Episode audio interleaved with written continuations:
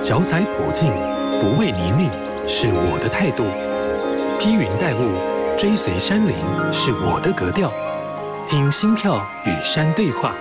时而沉稳，时而神秘，时而魔幻。我的风格叫做山。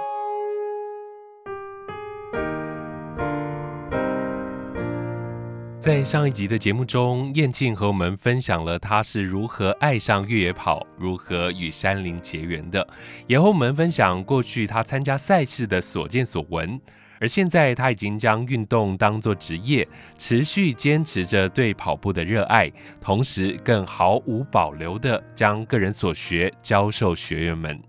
而这位越野王子未来还有什么样的计划和理想呢？就让我们继续听下去吧。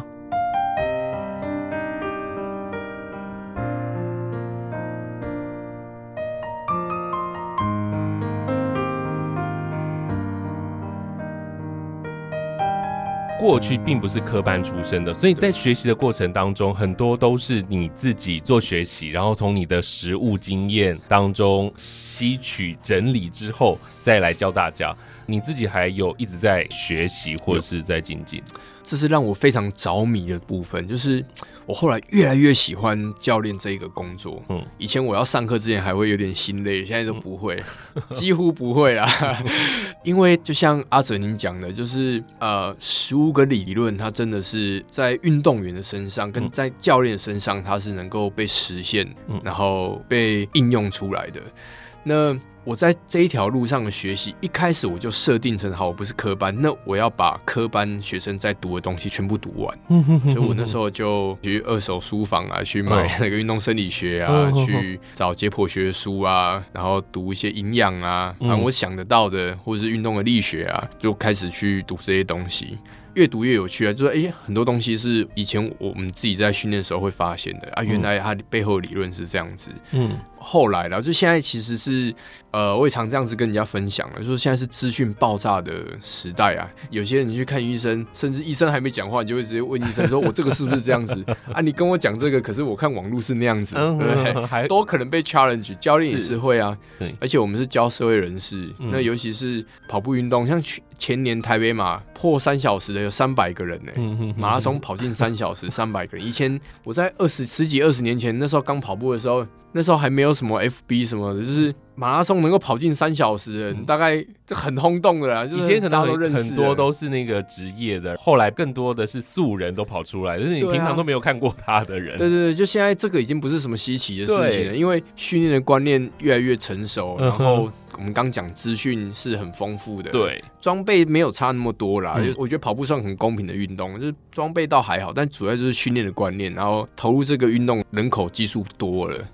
对。那既然是这样子，教练的工作就不能只是在就是用经验而已，对对对，就是人家读的东西你也要读啊，不然人家跟你讲说，哎，这个啊什么汉森有的没的东西啊，教练我可能听过什么什么什么，哎都不知道，不知道怎么跟人家讨论，怎么跟学员讨论，不配当教练的嘛，对。所以我觉得。教练在现在这个时候还是一定啊，一定要不断的去呃吸收新的知识，然后过去的经验固然是很重要。那这个是很重要的东西，但是理论跟经验需要一去做很多的结合的。嗯哼哼，对，然后对，然后再我就觉得说，除了吸收新知之外，现在教练有个很重要的工作，就是要能够解决问题。嗯，是要能够解决学生的问题。嗯哼哼哼，对啊，他们通常会有什么大问题吗？运动伤害居多了。然后我觉得这样讲有点抬高自己，但我有时候会觉得有点像医生或者是什么，嗯、就是得去帮协助学生去判断他的状况，协、嗯、助他去找到，这也蛮重要的。对，找到。比较接近真相的那个问题，嗯哼哼哼，就是我们常是什么看山不是山嘛，哈，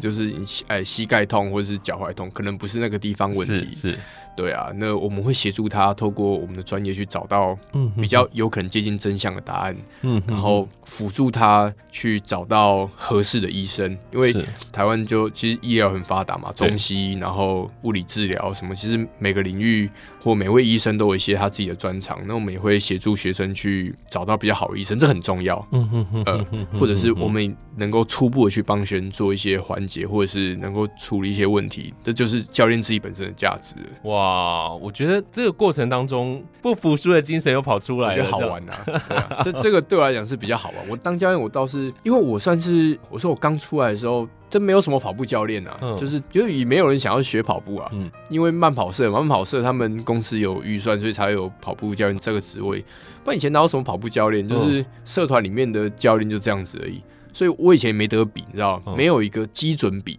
嗯，这这对我来讲是好事，因为当我自己是被人家叫做教练的时候，我会想说，哎、欸，那教练应该要做什么？嗯嗯，所以我的教课风格一直不会是执着在就是跑课表，因为我觉得那个你看书就好了，嗯，书上就一堆课表就跑了。对啊，那我你跑你自己就可以跑啊，但是校园的价值不应该是这样，所以我上课是真的比较像在上课，就是我会讲比较多专业上的东西、理论上的东西，所以讲的部分可能才多了一点点。嗯，因为我没有一个范例，所以我也没有被限制住。是，所以我觉得我发现就是有些呃，有些学生就比较比较辛苦，是因为可能是学长在带学弟，嗯，那。那学弟看学长这样子带了，那学弟就会因着那个模型去、嗯、去做很类似的东西。对，那可能反而限制了他原本的想象力。嗯，对他可能本来可以做更多的。嗯嗯嗯。那这样子的状况，我也想要问，就是说你在念书之后有发现过去哪些东西是你很冲突的一些知识？呃，一直都会都会发生。嗯，对啊。然后这不过这讲起来。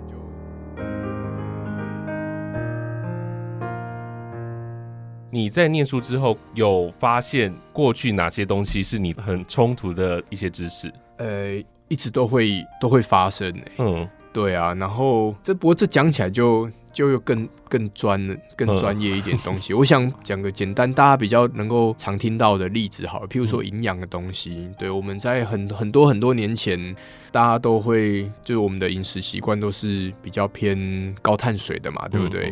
那后来这些年嘛，就是大家都知道，就是原来这个以前是一场骗局，哈哈，是因为国外某某的公司啊，去去协同了知名的这种营养专家，去写了这个不是很正确的文章，为的是要让这个产业比较兴盛。嗯嗯嗯。然后其实后来大家会知道说啊，原来高碳水会造成什么什么样的状况这样子。嗯。那。总而言之，像类似这样子的东西，其实不断的在推陈出新啊。嗯、然后包含像身体发炎这件事情啊，嗯、以前我们受伤就赶快去冰敷，然后赶快吃消炎药。那现在医学会告诉我们说，就发炎，身体不会做对自己没有益处的事情。嗯，那发炎它也是。在受伤过程中很重要，身体在修复的一个必须得经过的这样子一个过程。如果我们太过去抑制它，太过去就是让这个状况消失，反而会让伤是好的不完整的，长远来看是不好的。就诸如此类这些这些观念，其实都会一直在被更新，所以就是一定要多学习了。是是是是，而且很实用啊！我们一天到晚在遇到这种问题，嗯，然后发炎跟疼痛，就疼痛是不是发炎，也是不一定哦。对，发炎红肿热痛嘛，对不对？可是很多慢性的疼痛，它是它是疼痛，但是它没有红，没有肿，但是它就是不舒服。那它可能就牵扯到其他的问题。就总而言之，很多啦，就是一直要多学习。所以真的不单单只是跑步而已，要很多的知识要做学习。那你现在很多的时间专注在教学，你自己现在还会做自我的训练跟接下来的比赛吗？有，其实，所以我其实还蛮忙的。就是呃，我还是没有放弃运动员的这个身份，应该这样讲了。我很喜欢当教练，但是其实我更喜欢当运动员啊。运动员还是我最喜欢、最热衷的事情。嗯，所以今年我也在开始执行啊。其实想很久了，也想要够有一些不能说接班人，就是培养一些合作的伙伴，嗯，合作教练一起能够来。把这个跑步教学，就是推广这件事情，能够团队来把它做好，嗯、那我可以再抽身多一些时间做训练跟比赛。嗯、我今年还是有比赛的，我今年回到铁人三项的这个赛场上，嗯，然后我今年有一个比较大的目标是 F 叉 T，就是台湾极限铁人，嗯、台湾最难的一场铁人三项比赛，是。是哇塞！所以现在也在备战了，这样对，在备战。我还没有提出报名的申请，希望 有机会。希望有没有厂商来找你？这样没有没有没有，我不是厂商，我这个我绝对是要自己 support 自己的啦，没有要想说要要厂商什么有的没的，就是因为我已经很久没有比这种公路上的铁人比赛了。嗯，这场比赛是这样，他要他总共的距离是两百二十六公里。总爬升要六千多，嗯嗯，哦，很是很难很难的。他在台湾的东部比游泳是游秀姑峦溪，呃，逆流、逆顺流这样在那边一直游，然后脚踏车要爬花莲那边的山，然后往中横那个地方骑过去，是。脚踏车就已经爬升要爬三千多了，嗯，三千多大概就是呃西进五岭的这个高度，嗯，就是从普里骑到。武岭就这么高了，脚踏车骑完之后骑一百八十公里哦，一百八十公里爬升这么多，一百八十公里这边骑到快台中去了，是。骑到那边之后还要再跑一个四十二公里，而且四十二公里只有上几乎是上坡没有下坡，嗯、就从新白杨从中横跑跑跑跑到河湾山主峰去，嗯、所以这场比赛要报名本来就要它就有资格限制的，嗯、就是你近年要有完成二二六超级铁人的证明这样，嗯、但是我最近年来我没有。我几乎都是在越野跑比赛上，所以我也很久没有比。我其实是没在这这一块我是没资格的。那另外一个就是说你要提出自己有这样子的能力，这样。所以啊、呃，我最近在可能在准备啦，我也会提出这样的申请，希望有机会能够报名上参与这样子的挑战，这样子。嗯、哇塞！因为下半年真的蛮多，因为疫情的关系嘛，所以真的蛮多赛事也开始了，甚至是国很多国际赛事也开始在台湾做举行了，这样子是。最后，我还是想要问一下，就是因为越野赛这项运动啊，在这几年越来越多人参与了，然后你也主要是教大家越野跑这件事情，可不可以来跟我们推荐一下几条路线，让新手可以去尝试？这个新手也包含了男女老幼都可以参加的哦。好，这个是我嗯，我觉得很重要的一件事情，因为作为一个推广者，我也很希望大家能够机会。无论你是新手入门，或已身经百战，踏入山不管地带，都要严阵以待。山只管它的自在，入山前的准备与装备得自己来担待。青山达人来解答，马上进入山不管地带。曾经被称作最美公路的南横公路，在中断十二年之后，终于在今年修复完毕，已经全面通车了。先来简单介绍一下这条公路吧。南横公路是日据时期修筑的里番警备道，也就是关山越岭道。最早期是布农族祖先迁徙的路线。南横公路于一九六八年七月动工，一九七二年十月通车。施工期间呢，大部分的路段都是新辟的道路，设计标准比照中部横贯公路来施作，并且采用传统人力方式修筑开辟。但是施工过程非常的艰巨，有一百一十六位工作人员为此罹难。因此呢，在南横公路上的天池设置长青祠，让民众悼念了一百一十六位罹难者。到了一九九四年，南横公路才全面加封沥青混凝土路面。但在两千零九年八月八号，受到莫拉克台风风雨的影响，南部横贯公路多处坍方，道路中断。交通部公路总局呢，就将此路段封闭。经过了十二年，这条最美公路终于通车。在享受更便利的旅游交通路线时，我们更要感谢修复这条路的最大功臣——南横蜘蛛人。南横公路东段约有四十位蜘蛛人，几乎都是原住民。他们就像我们之前邀请的千里步道协会一样，靠着人力将原本消失的道路一点一点的修复。差别只在南横蜘蛛人是做给车走的，而修复过程更加危险，更加艰辛。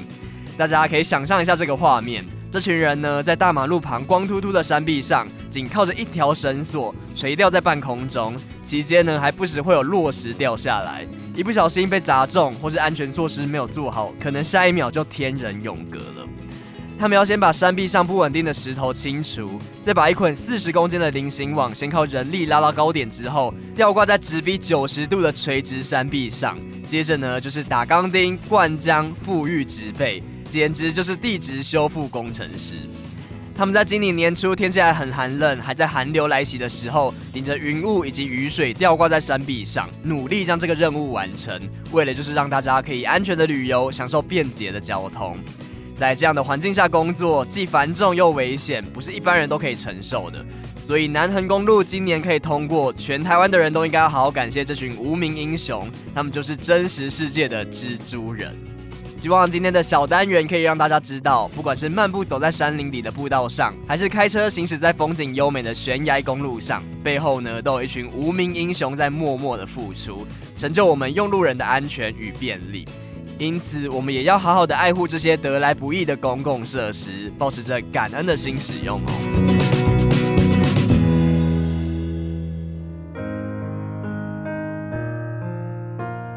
因为越野赛这项运动啊，在这几年越来越多人参与了，然后你也主要是教大家越野跑这件事情，可不可以来跟我们推荐一下几条路线，让新手可以去尝试？这个新手也包含了男女老幼都可以参加的哦。好，这个是我嗯，我觉得很重要的一件事情，因为作为一个推广者，我也很希望大家能够机会用不一样的方式来体验我们的乡土。对，其实越野跑运动让我其中一个很喜欢的地方，就是它的元素是很多的。在公路上，很多时候在城市中，我们可能没有办法去那么多的感受，好像比较冰冷一点。到大自然里面，我反而会看到一些一些旧址啊，一些遗迹啊，嗯、一些遗址啊，或者是说我们会就是我们常说的古道嘛。对，古道，你会知道说，哎、欸，这个地方原来它有这样子一个故事在。你会闻到一些台湾过去被遗忘的。那个味道这样子，对，从人文、从景观、从这地方原本它的故事在，对，所以台湾很多古道，尤其在台北其实很幸福的，就是我们要到大自然环境是非常方便的，坐公车、坐捷运、交通什么是，而且很密集，嗯嗯，对啊，然后我就北中南各。推荐一条好了，好，就是我常品牌也常这样问我了，所以我怎么回答大概也是这些路线。嗯、不过我觉得台北我可以多推荐个几条这样。是，我觉得丹凤山那边不错。嗯嗯，丹凤山，丹凤山就是军舰岩，阳明大学那边，很多人推荐这个。对对对，因为那个地方比较平缓，嗯、就是原本啊，好，原本这个我们 就是访纲上有提到说丹霞，就是啊，我去比张毅这场赛事，他那个地方呢有个地质特色叫七彩丹霞，嗯哼哼，嗯，七彩丹霞它就是好多颜色，一层一层的，有黄色、有红色、有白色，这样一层一层的这样的一个这样一个地质的景观，所以很漂亮。他讲七彩嘛，嗯，然后呢，在丹凤山这个地方。它也很类似这样子的结构，虽然说形成的方式不太一样，嗯，但我们在丹凤山我们可以看到浓缩版、再浓缩版、再浓缩版的七彩丹霞，对，所以很珍贵，我们不要去破坏它。是是是。丹凤山那边，它除了军舰的步道之外，大部分都是土径，就是比较嗯，怎么讲，就是 off road，它就不是那种铺水泥那种路况，嗯、所以、嗯、很自然，对，比较自然一点。所以要体验越野跑、体验大自然，那边是真的很不错。而且那个地方除了它的地址之外，欸、有一次我带学生去那边，然后有一位伙伴，他以前在践行笔记工作，他就跟我说：“哎、教练，这是台北最古老的盐城。”我说：“对，没有错，就是你真的很很专业，你很专业，你知道，它比大屯上还要更久，是就是文献上啊，是两千两百万、两千四百万到两千两百万年前，嗯哼哼哼，万年前哦、喔，就形成。台湾都还没浮起来的时候，这个地方就在在海底，嗯，已经沉积了一段时间了。嗯、所以那边有很多什么滨海象，就是你可以看得出来，有一些在海边的痕迹在，包含湖穴啊，包含以前曾经在那边挖过贝壳之类的那种化石啊，嗯嗯嗯，然后。除了地址之外，然后那个地方因为发展的很早，在七里岸，然后那边有一些原住民的元素，嗯，然后那边有一些在清朝日治时期的时候，那边很出产很有名就是石头啦，七里岸石，嗯，所以我们看到那边有一些打石场的遗址在，嗯、所以然后还有包含宗教，那边有那个弘法大师岩，它可以弄谱出一段很有趣的故事在这个旅程上，嗯、所以我我们常带学生出街的。一开始体验多我都很常在那个地方，你就把它绕一圈，你可以去讲很多很多故事，从几千万年前的故事讲起，讲到现代，讲到日治时期，然后嗯，对啊，很有趣，讲到近百年的事情这样。然后这是北部的，北部北部北部除了丹凤山之外，阳明山也不错啦。嗯，就是如果一开始不晓得呃要从何跑起，因为丹凤山毕竟我们刚刚讲它自然环境比较多，岔路也比较多。嗯，所以如果不熟悉、没有人带的话，也是比较容易走错路。哦吼吼吼。那阳明山的话，指标就很多了。是，虽然它阶梯比较多，大部分的路况上啊阶梯比较多，但阳明山有很多也很多古道，也是很不错的。是，推荐一条鱼路古道。鱼路古道，对，从那个金包里大城门，就是从那个擎天岗那边往下跑，嗯嗯，呃，它可以跑到跑往金山那个方向去，那边也有很多很不错的路线，是是是，对吧？它也是一条很有故事的古道嘛，好，鱼路古道。嗯，中部的话，中部的话，台中大部分的台中人会去的就是大肚山那一边，嗯嗯，大肚山是台地。嗯，那台地大肚山台地它也没有什么太大的陡坡，嗯、但我觉得那个地方不管是越野跑、骑单单车都是很不错的，因为也比较自然，然后幅员辽阔，风景也展望也非常好，你可以看到海边，可以看到龙井那个火力发电厂，嗯哼，那五根烟囱这样子，对啊，然后就是对那边是很不错的，漂亮，嗯，夏天的时候稍微热一点，因为那边没有溪流。南部的话，交通比较方便，其实就是柴山寿山那边。哦，柴山那里啊，对，高雄柴山寿山，嗯嗯，那那地方也很妙啊。我前一阵子也跟那个学生在聊，他是高雄人，从那地方啊，民俗故事很多，因为柴山哦，柴山寿山那边很多小径，是。你看那个山小小的，它是那个孤老石啊，嗯，就是那种。珊瑚礁石，嗯嗯，啊，整座山都是那样子的，那个地形，那个地形，那个岩貌，叫石啊，珊瑚礁石很多什么石灰嘛。继续过来陪你一起听音乐的好朋友，好声音摸网好是九三五电台，我的风格叫做山，我是 DJ 阿哲。今天在节目当中，我们特别邀请到的这位来宾呢，跟我们分享了许多他自己的故事，我们继续听下去喽。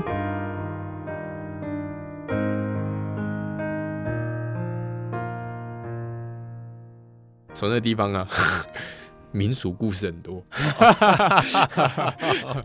因为柴山哦，柴山寿山那边很多小径，是。你看那个山小小的，它是那个孤老石啊，嗯，就是那种珊瑚礁石，嗯嗯，那整座山都是那样子的的那个地形，那个地形，那个岩貌这样，比较湿啊，珊瑚礁石很多什么石灰嘛，对不对？所以那边也有很多洞。有的没的洞了，就是很多人会去那边探洞。嗯哼哼。呃，现在好像要申请了，哦、就是以前不用申请，就是有很多钟乳石洞这样。我以前很久很久以前也跟朋友去过这样子，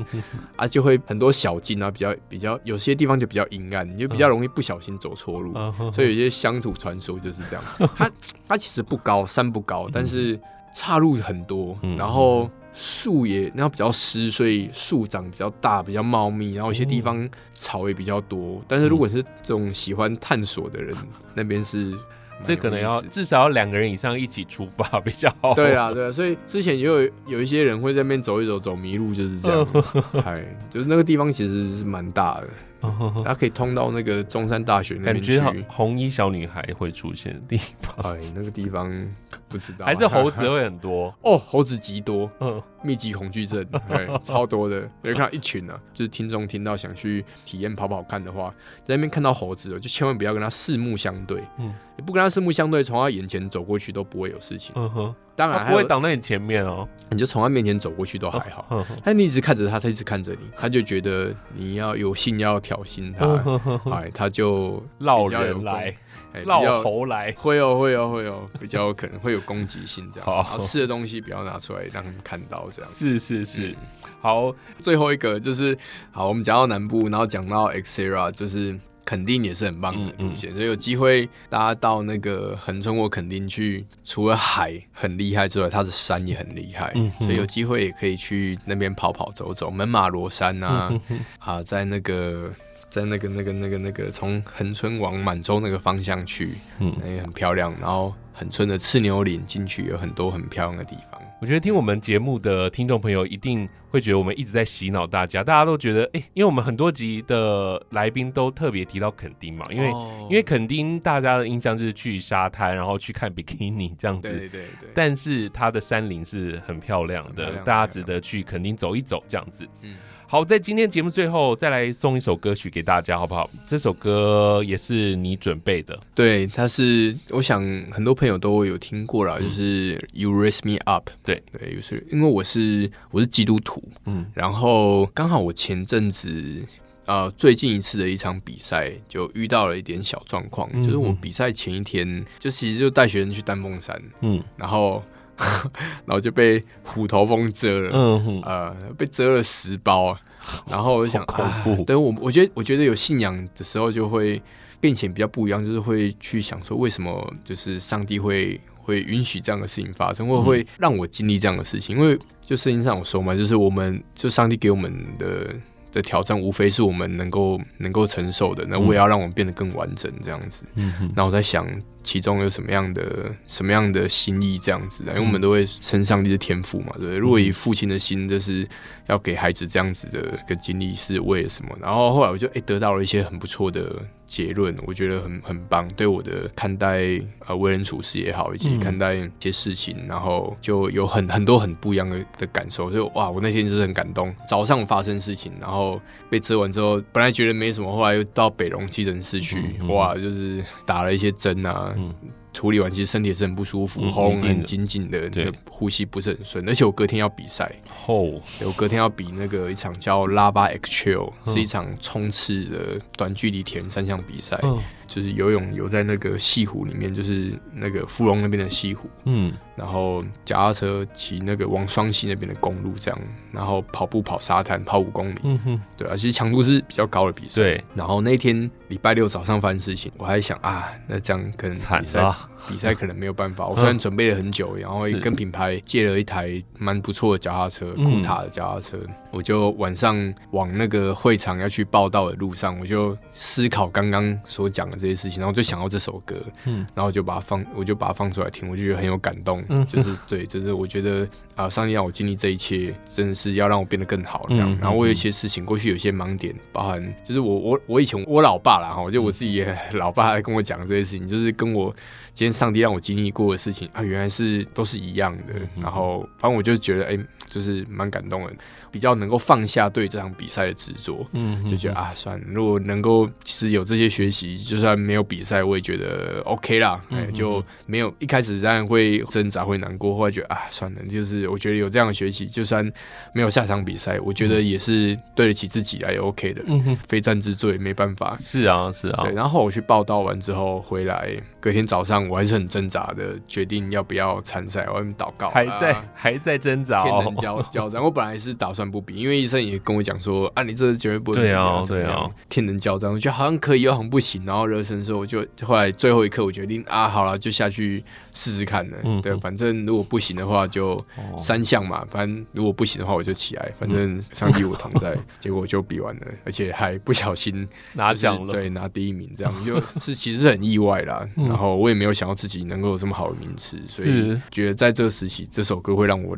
联想到那个过。过程过程发生的事情，这样，嗯，可能只有短短的一天，但是那个那个脑子里绕了很多很多的事情，然后也想了很多很多的体会，对不对？对，所以当我想起这首歌的时候，我会，因为它里面的歌词就是这样嘛，就是说生活上遇到一些风浪的时候。你自己平息下来，我觉得真的是，当我们遇到事情的时候，要给自己一些安静的时间，嗯嗯嗯，然后去好好去思想。那如果你有信仰的话，就我觉得啊，如果这个信仰，就是以我信仰来讲，就是那首歌所说的，哎、欸，好像基督耶稣来到我们的旁边，陪着我们安静的坐着，嗯，陪伴我们去思考这些事情，然后安慰我们，然后让我们去想，我们是能够从中去变得更好的，嗯，所以 You raise me up，就你帮助我提神，变得更好，这样，嗯嗯，好。最后，我们就来听这首歌。然后今天也谢谢彦庆来到节目当中，谢谢你，谢谢，谢谢大家。